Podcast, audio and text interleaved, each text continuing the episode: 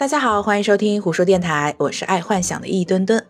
最近有三个字火遍半边天，叫做元宇宙。很多人在网上分析了这个那个，什么金融投资、技术科技，还有人类社会。唉，这么大的话题，显然不是我这个普通青年的领域。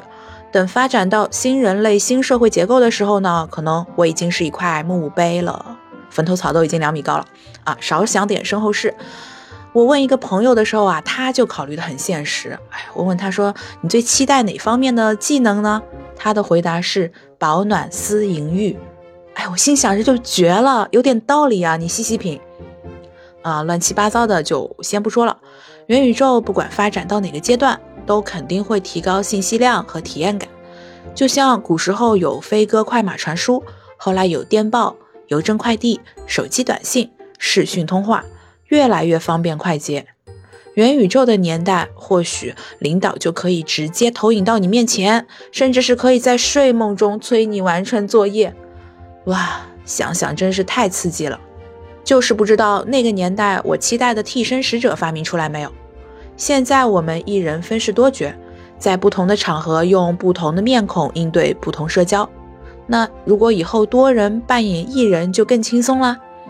在虚拟世界 DIY 一个或者多个的虚拟公关，扮演自己的小号还有小小号，每天过滤掉那些不太重要的信息，并代替本人出面回复。诸如职场中的啊，新衣服真好看，那发型好好，指甲是自己做的吗？啊，这种客套话、社交措辞，就可以不用自己出马了。当然，社恐人士如果想要拓展社交的话呢，也可以主动派出虚拟公关帮忙打头阵，让尴尬走远点，让社交更自在。那自己和虚拟助手之间也可以互动的嘛，也可以搭伙合作呀。就像现在的平台已经有一些虚拟主播类似的。只是呢，以后会更加智能化，更加逼真，也更容易调教啊。自己也可以和虚拟助手之间组个乐队，逛街、看展，是不是挺方便的？就跟双胞胎一样。这样想想啊，感觉虚拟恋人也不远了。说到恋人，其实互联网时代就有不少恋人是从线上发展到线下的，但是难免货不对版。这种情况在元宇宙的年代应该会更多吧。毕竟维度更大的世界更有发挥空间，也更容易表现出个人魅力。现实生活中很难讲说自己身边有一个人，哎，他才貌双全，品格独特。但是元宇宙的年代，哎，谁知道你旁边会不会坐着一个艺术家呢？嗯，不过我倒是挺期待电影中的那些机器人对象啊，或者是机器猫、机器狗。你想想，放一只哆啦 A 梦在身边，幸福感满满，你还愁找不到对象吗？啊，想到艺术家，再说说所谓的艺术家吧。哎，这个头衔现在其实挺多的，大家呢也比较追从艺术生活，放松心情。我想很久很久以后的年代，如果有这样一个虚构空间，可能每个人都是可以编织自己的梦的啊！有从天而降的音乐，有贯穿云霄的天梯，走近一看天梯啊，发现它竟然是一个巨大的斗镜。通过一根藤蔓长到了天上，哎，然后你的好奇心突起，哎，就顺着这个藤蔓往上爬，爬，爬，爬，爬，爬，爬，爬，爬，爬，爬，然后就发现了巨人统治的城堡以及一只会下金蛋的鹅。哎，这个故事听起来是不是有点耳熟呢？没错，这就是一个童话。哎，所以啊，以后的童话故事可能是梦想成真的哟。那圣诞老人当然，也是真的。幸福的童年呢，也不会逝去，而是会保持永恒。你呢，就是造梦大师，亲身体验爱丽丝奇妙冒险。那冒险和旅游啊，或许也就变得更加多元化了。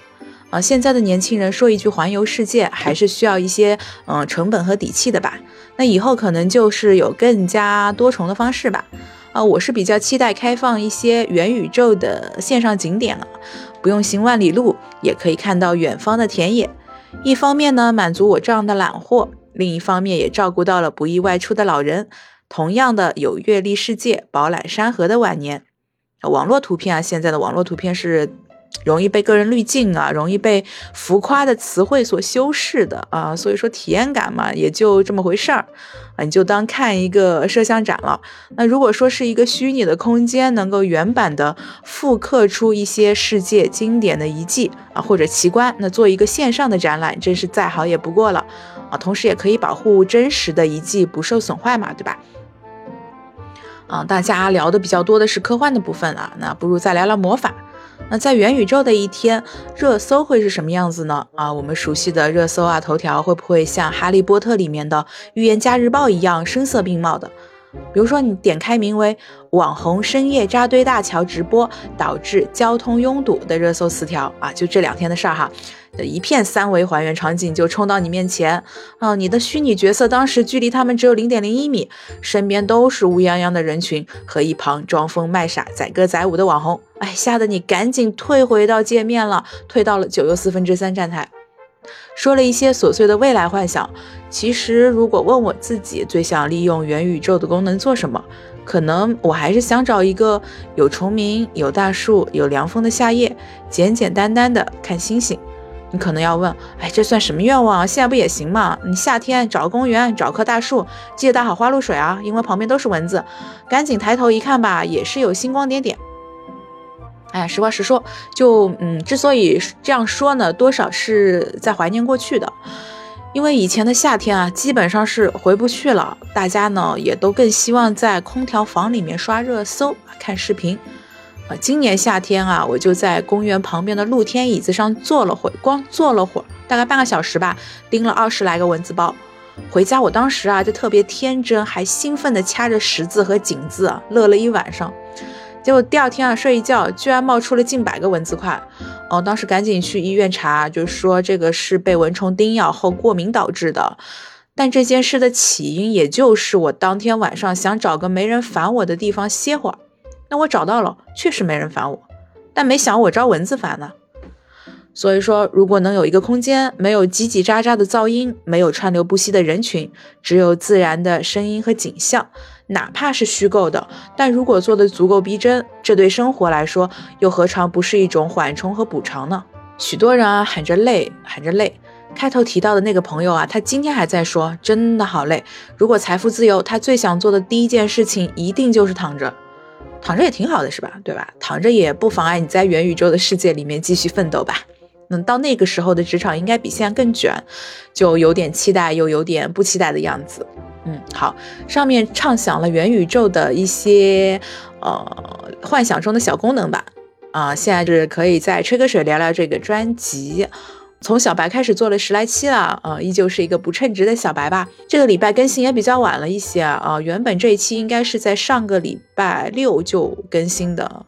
呃，最早的设定啊，这个专辑起码应该是周更或者一周两更的，现在大有发展为半月贴的势头啊，就千万不要这样子给自己打气加油。就我是一个话痨，我是一个话痨，我是一个话痨。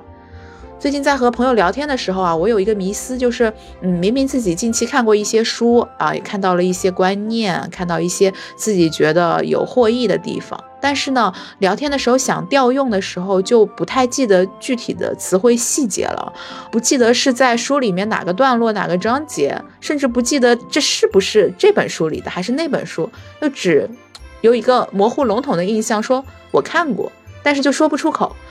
哎，感觉自己真的是一个青年文盲家呀，所以我也在想，就是以后，嗯，如果看书有一些收获的时候啊，就是要不就也录成一期节目，简单的聊一聊，嗯，读后感想啊，结合生活故事啊，吐槽解压都可以，就强迫自己做功课，把书里面的一些要点记录下来，分享给大家，嗯，又是给自己挖的一个大坑。